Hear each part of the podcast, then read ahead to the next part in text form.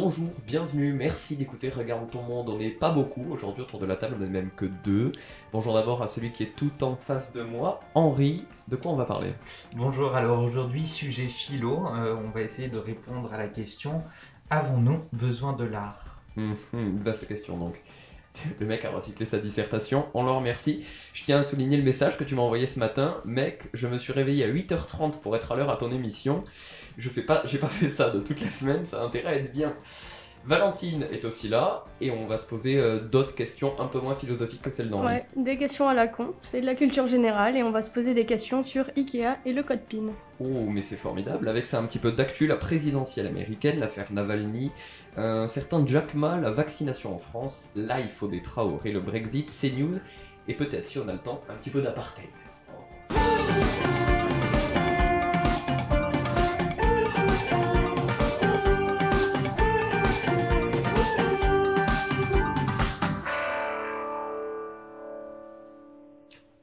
Je commence donc, je viens de vous le dire, avec la présidentielle américaine. Euh, des événements qui ont donc commencé juste avant l'investiture avec euh, l'invasion du Capitole. Trump a commencé à contester les résultats de l'élection.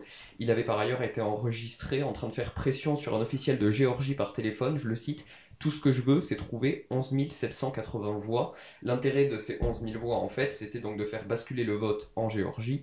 Et si le vote basculait en Géorgie, eh bien, il gagnait l'élection car il avait suffisamment de grands électeurs pour retourner donc euh, pour un second mandat à la Maison Blanche. Il a donc appelé à la manifestation devant le Capitole le jour de la, de la certification des résultats de l'élection de Joe Biden. Sauf que la manifestation a dégénéré, les manifestants, vous le savez, sont entrés dans le Capitole. Réaction de Biden en direct. Les mots d'un président comptent. Peu importe si ce président est bon ou mauvais. Au mieux, les mots d'un président, les paroles d'un président peuvent être une source d'inspiration. Au pire, ces paroles peuvent inciter de la violence. J'exhorte donc instamment le président Trump de se présenter à la télévision nationale dès aujourd'hui pour remplir euh, sa promesse et défendre la Constitution. Alors, Monsieur le Président Trump, levez-vous et agissez. Voilà, donc réaction euh, assez virulente de Joe Biden. Trump intervient quelques minutes plus tard sur son compte Twitter.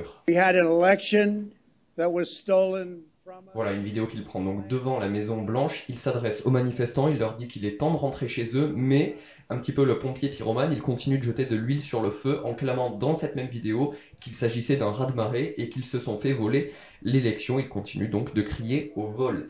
Les événements se sont donc poursuivis. Finalement, c'est sur les réseaux sociaux qu'il s'est passé un grand nombre de choses, puisque Donald Trump a été banni de Twitter. Écoutez. Donald Trump sur Twitter, c'est terminé.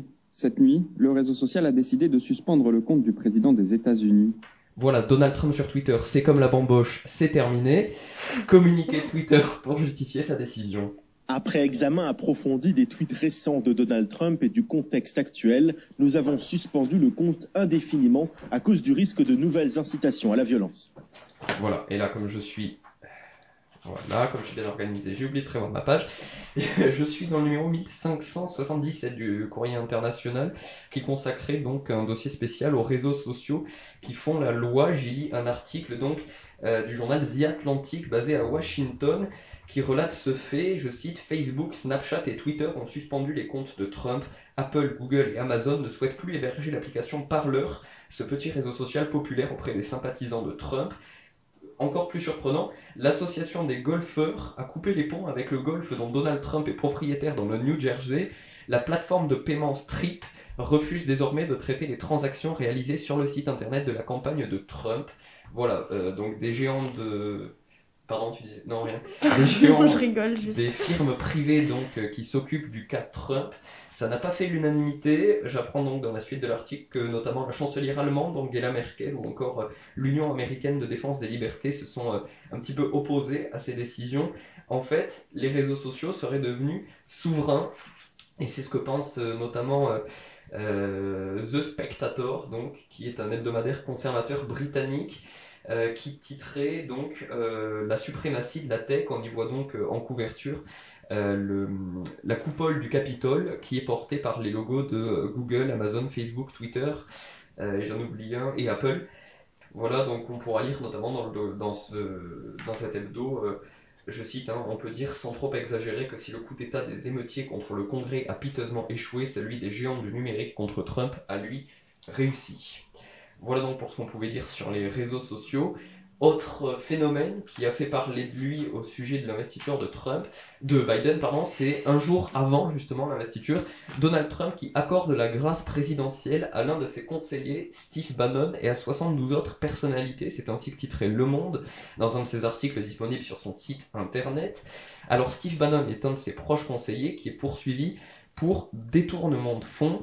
Je vous explique aussi ce qu'est la grâce présidentielle. Il s'agit de supprimer ou de réduire une peine judiciaire. C'est un pouvoir qui est accordé au président. La grâce n'a pas été, je vous l'ai dit, hein, accordée qu'à Steve Bannon, puisque Ken Curson euh, en a bénéficié. Il s'agit d'un ami du gendre de Trump. Il a donc accordé la grâce à ses proches.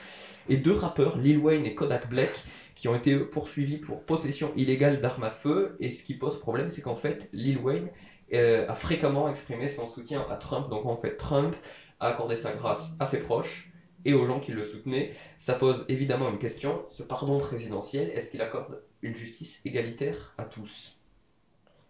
Bah non. Petit quiz du coup, euh, est-ce que le pardon présidentiel existe en France? Je crois pas. Enfin, je suis pas sûre. hein.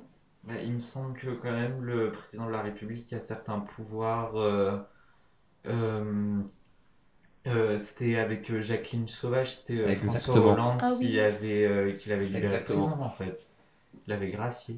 Oui, la grâce présidentielle existe en France, c'est un des droits de la Ve République. Euh, Emmanuel Macron en a déjà fait usage, ça a été beaucoup moins médiatisé. C'était une affaire de prostituée qui avait été condamnée pour euh, avoir tué un de ses clients, mais qui lui était arrivé quelques problèmes par-dessus. Et euh, alors, il lui avait pas accordé une grâce totale, il lui avait accordé une grâce partielle, euh, Emmanuel Macron.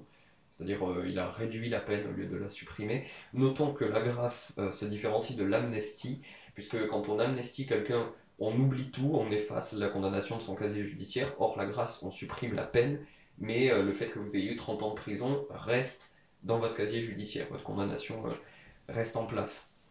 Vous n'en subissez juste pas les effets. Voilà donc pour ce qu'on pouvait dire sur la grâce présidentielle. Je termine cette page sur les présidentielles américaines avec la cérémonie d'investiture de Joe Biden. Écoutez donc ce qu'il avait à dire. We've learned again that democracy is precious. Democracy is fragile. And at this hour, my friends, democracy has prevailed. Voilà, nous avons appris que la démocratie est fragile, la démocratie est précieuse. En ce jour, mes amis, la démocratie l'a emporté. Vive l'Amérique.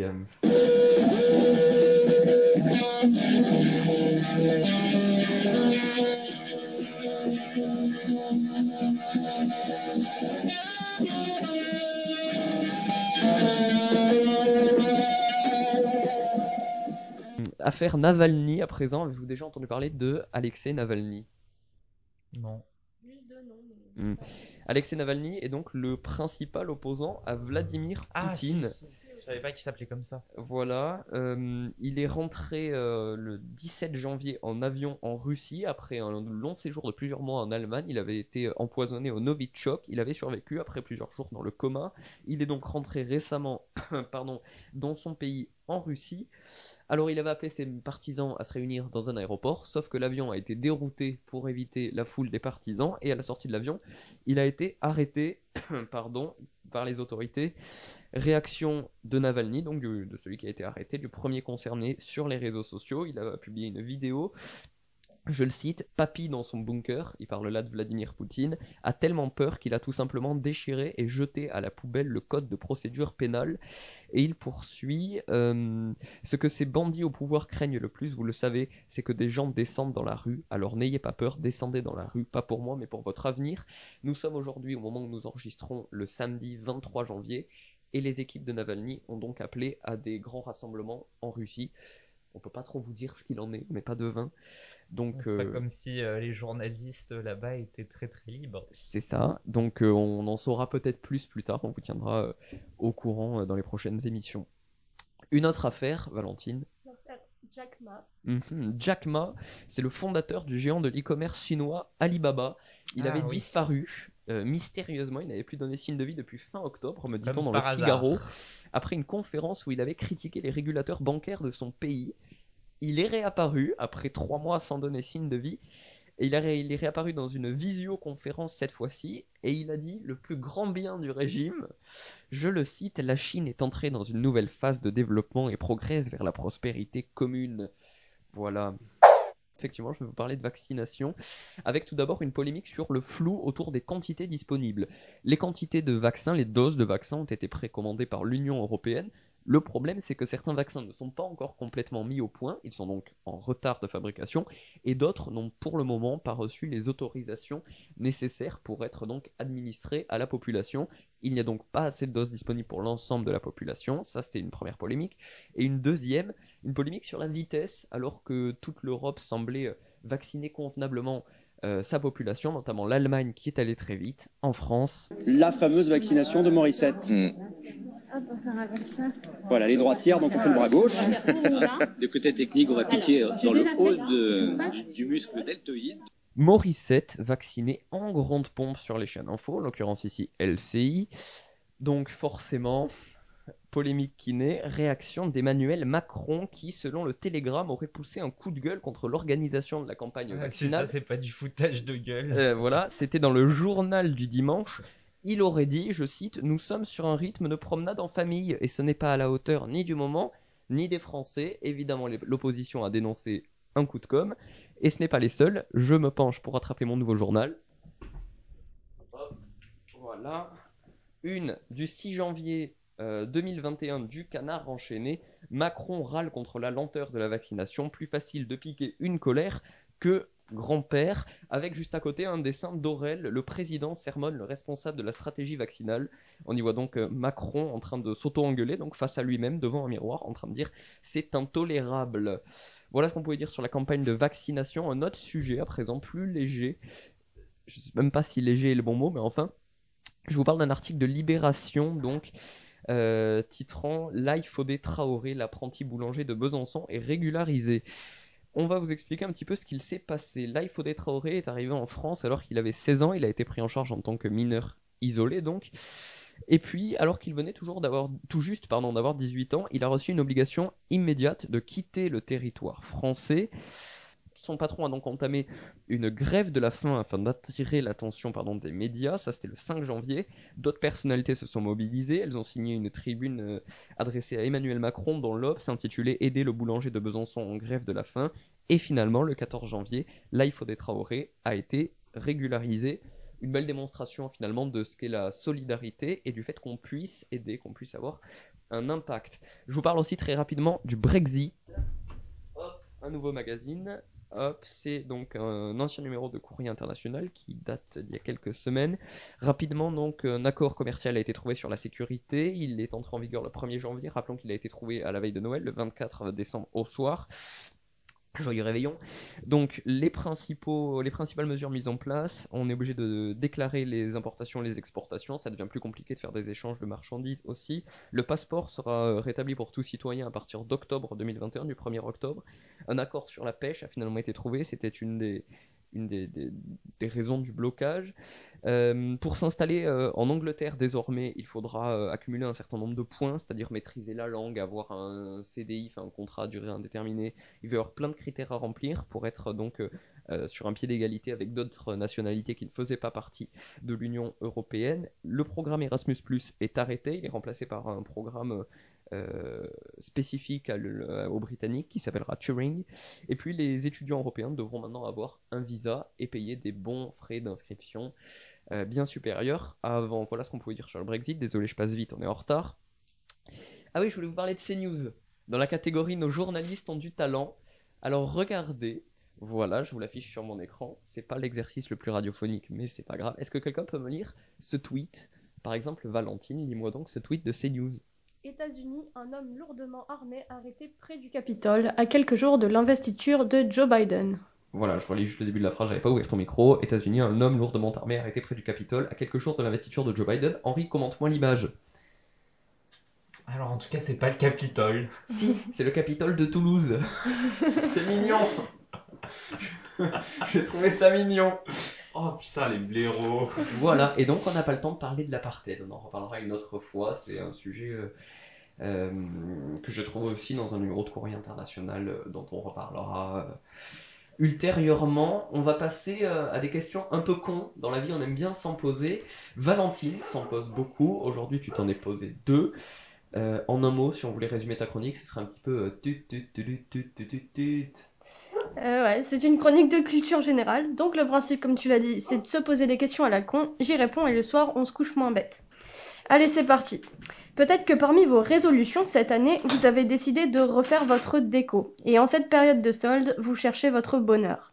En bon consommateur que vous êtes, vous vous dirigez droit vers le royaume suédois des objets déco. Vous voyez sans doute de qui je parle. Et non, ça n'est pas sponsorisé.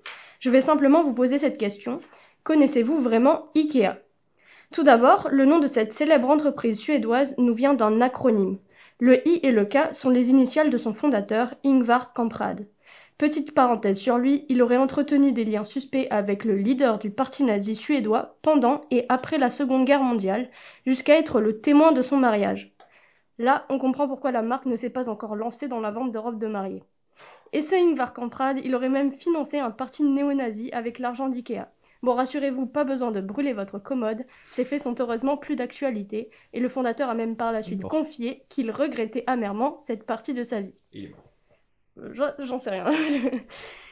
Pour en revenir à notre acronyme, le E vient du nom de la ferme de sa famille, Elmtarid, et le A du nom du village de son voisin, Agunnarid. Donc maintenant que vous m'avez bien entendu galérer sur la prononciation, vous pouvez sans doute faire le parallèle avec le nom des meubles Ikea.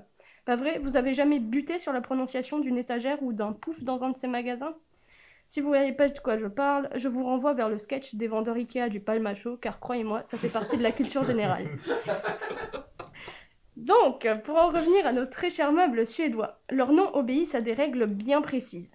Pour certaines gammes de produits, le nom doit renvoyer à la fonction de l'objet. Par exemple, les vélos s'appellent slada, ce qui veut dire dérapage en suédois. Perso, c'est pas la première chose qui me vient à l'esprit quand on me dit le mot vélo. Genre, je vois pas la petite vieille arriver en roue arrière sur sa bicyclette pour acheter des poireaux au, marché du village.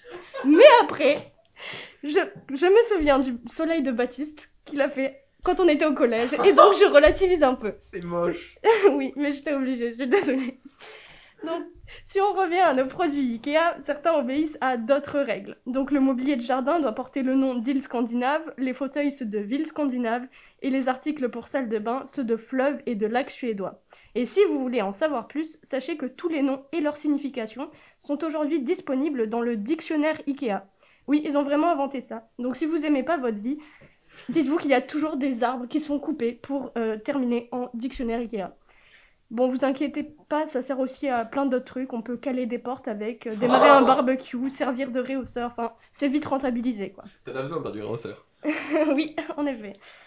Donc, sans transition, les fêtes de Noël viennent de se passer et j'ai une petite question pour vous. Est-ce que vous avez bien demandé le dernier téléphone qui vient de sortir? Bon, même si vous entendez là une pointe de désapprobation, je suis pas venue ici pour vous faire la morale aujourd'hui. Euh, c'était juste histoire de faire ma transition en casant une petite critique de la société de consommation. Donc la question suivante, vous l'avez deviné, elle porte sur les téléphones, enfin en partie. Nous allons nous demander pourquoi le code PIN ne contient que 4 chiffres. Eh bien, c'est l'écossais James Goodfellow qui a inventé le code PIN en 1996 pour sécuriser l'accès aux comptes bancaires des particuliers. Ce que je vais vous dire à présent n'a rien d'avéré, mais d'après certaines rumeurs, ce code comprenait au départ 6 chiffres, jusqu'au moment où la femme du créateur s'est plaint qu'il était trop difficile à retenir. James l'a donc réduit à 4 chiffres. J'ai qu'une seule chose à dire, merci pour ce gain de temps de 2 millisecondes à chaque fois que je déverrouille mon téléphone, comme quoi derrière chaque grand homme se cache une femme. Mais l'histoire ne s'arrête pas là. Après avoir passé 6 semaines à développer son code PIN à 4 chiffres, du coup on pourra même pas dire qu'il a passé une semaine par chiffre, son invention a été aussitôt brevetée par son employeur, qui l'a ensuite licencié dans le cadre d'une restructuration. James Goodfellow dit avoir reçu un dollar en guise de paiement symbolique pour chaque pays dans lequel il avait signé la licence de brevet, et comme il y avait 15 pays, il n'a reçu que 15 dollars et n'a pas gagné un sou depuis, alors que son invention est quotidiennement utilisée par des millions de personnes à travers le monde. C'est bien, avec 15 dollars, il a pu inviter son poisson rouge au McDo, enfin sa femme. Et puis euh, la moralité de l'histoire, c'est qu'il a certainement dû pisser sur un totem pour s'en rendre- sans s'en rendre compte. Je vois pas d'autre moyen pour expliquer une poisse pareille. Merci à vous. Oh, bah, merci Valentine. Bah, c'était génial, merci. Un peu de culture générale, ça ne fait pas de mal. Merci beaucoup. Ouais, c'est vrai. Et à bientôt donc. Le 3 septembre 1960. s'appelle juste Leblanc. Ah bon, il n'y a pas de prénom.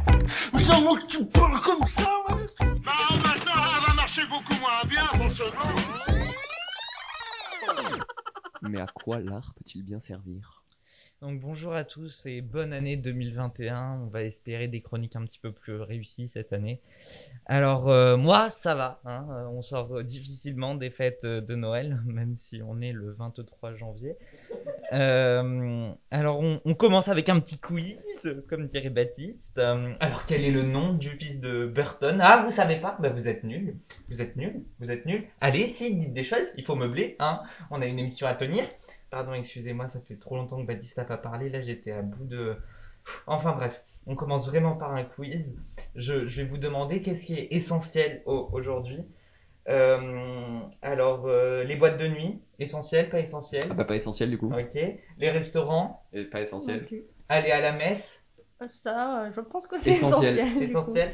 Euh, S'agglutiner dans un centre commercial pour voir Miss France euh, qui offre tellement plus de rêves qu'un film de Tim Burton, euh, c'est c'est essentiel, pas essentiel? Essentiel Ah, ouais, C'est vrai? Ouais, c'est vrai. Purée. Euh, les librairies, Non, pas essentiel. Bah si. Si bah, bah, ça dépend, hein, dépend. on sait pas. Si, Euh, essentiel. le lycée, essentiel, pas essentiel Hélas, essentiel. Euh, Semi-essentiel. C'est un Semi-essentiel. Voilà, semi-essentiel. Euh, vous voyez, c'est comme euh, la réforme du bac. euh, c'est un petit peu réformé, mais pas trop non plus. Et alors, les cinémas, théâtres et musées, on est comment? Euh, pas essentiel. non, pas hein. essentiel. Non, pas essentiel.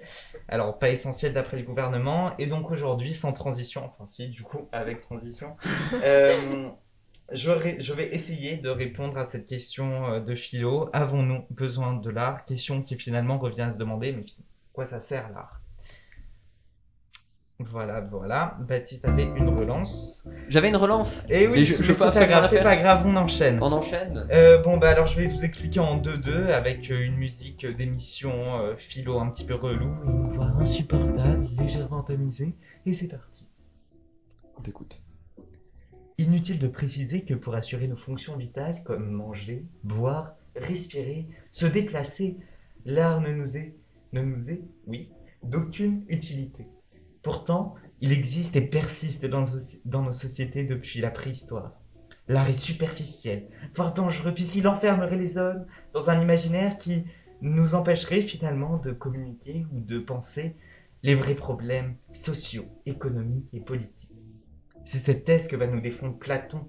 Platon Celui-ci, l'art selon lui, l'art ne provoque que l'émotion et nous empêcherait de développer notre raison. Finalement, euh, c'est ce qu'il décrit dans l'allégorie de la caverne. Il existe le monde réel et puis celui des illusionnés, des illuminés. L'art nous rendrait donc littéralement prisonniers, prisonniers d'artistes, d'œuvres. Notre vision serait unilatérale et laisserait place à des idées obscurantistes dangereuses pour notre société. En bref, l'art, c'est Satan. Depuis cette époque, de nombreux penseurs ont pensé, oh mon dieu, qu'est-ce qu'il est con celui-là, l'idée d'art. Et l'une des thèses est celle comme quoi l'art ne rend pas le visible, mais rend visible.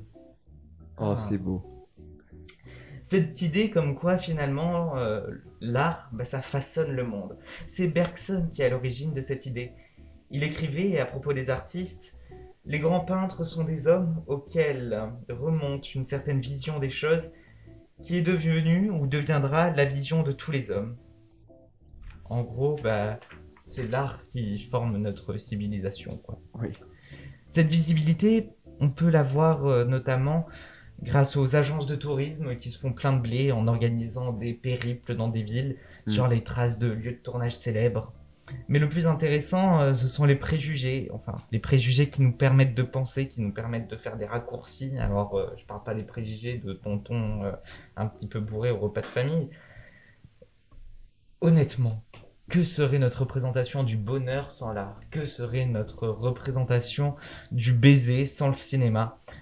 En fait, euh, sans art, bah, on n'est rien, on est vide.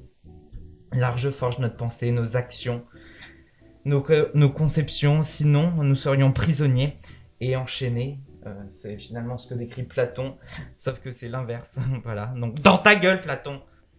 Excusez-moi. L'art n'aurait rien de naturel, il serait la pure création de l'homme. Si l'art n'est pas inné chez l'homme, celui-ci résulte d'une invention proprement humaine. La création artistique n'est qu'acte de raison. Dans ta gueule, Platon Pardon, excusez-moi. Les hommes ont utilisé quelque, part leur libre arbitre en faisant de l'art. L'art serait donc la production de liberté, comme le théorise Kant. Bah, nous pouvons penser à l'art dit surréaliste, dont le fondement est directement l'expression de de notre inconscient.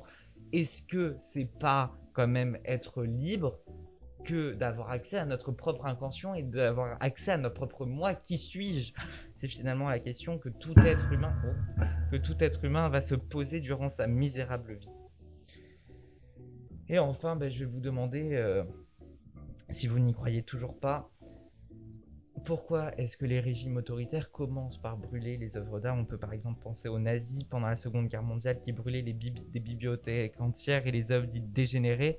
Ben, honnêtement, c'est la preuve que l'art nous apporte la liberté. Donc dans ta gueule, Platon Enfin, j'aimerais conclure euh, en disant que ben, l'art, finalement, c'est le, fondement même de nos sociétés de nos cultures, mais aussi de notre liberté. Alors le défi aujourd'hui porte sur les inégalités des milieux socio-économiques face à l'art. Un sondage d'ailleurs de l'INSEE en 2012 montre que 31% des classes ouvrières ont lu moins, lu euh, au moins seulement 31 pardon, des classes ouvrières ont lu un seul livre euh, par an contre 80% de la population appartenant à des classes sociales les plus hautes, les plus hautes. Bon, c'était moche comme disons. Un grand écart entre ces deux classes persiste. Et donc, pour être infiniment libre, il nous faudrait retrouver un espèce de pied d'égalité qui me semble euh, obligatoirement passer par l'école. Malheureusement, aujourd'hui, celle-ci aggrave ces inégalités face à l'art. Hop, j'avais pas allumé mon micro. Merci Henri. Bon, les résolutions sont en marche pour 2021. C'était en progrès. Ah bah si tu le dis. Bon, mille excuses pour vos oreilles, puisqu'Henri aime bien faire les petits comme ça là. Il aime bien taper très fort. Désolé donc pour vos oreilles. Parce qu'on vit, on vit la chose. Ah, euh, ah bah là on a dû bien le vivre dans les oreillettes. Moi j'ai le retour sans, je suis pas sûr on le vit bien bien bien. Bon bah merci beaucoup, c'était très sympa, merci Valentine, on a appris plein de choses notamment sur le code PIN. Merci, mais quoi? Mais oui mais... Et sur la signification des, des noms des, de ces meubles. Absolument, on est très très en retard, donc merci beaucoup, et donc à bientôt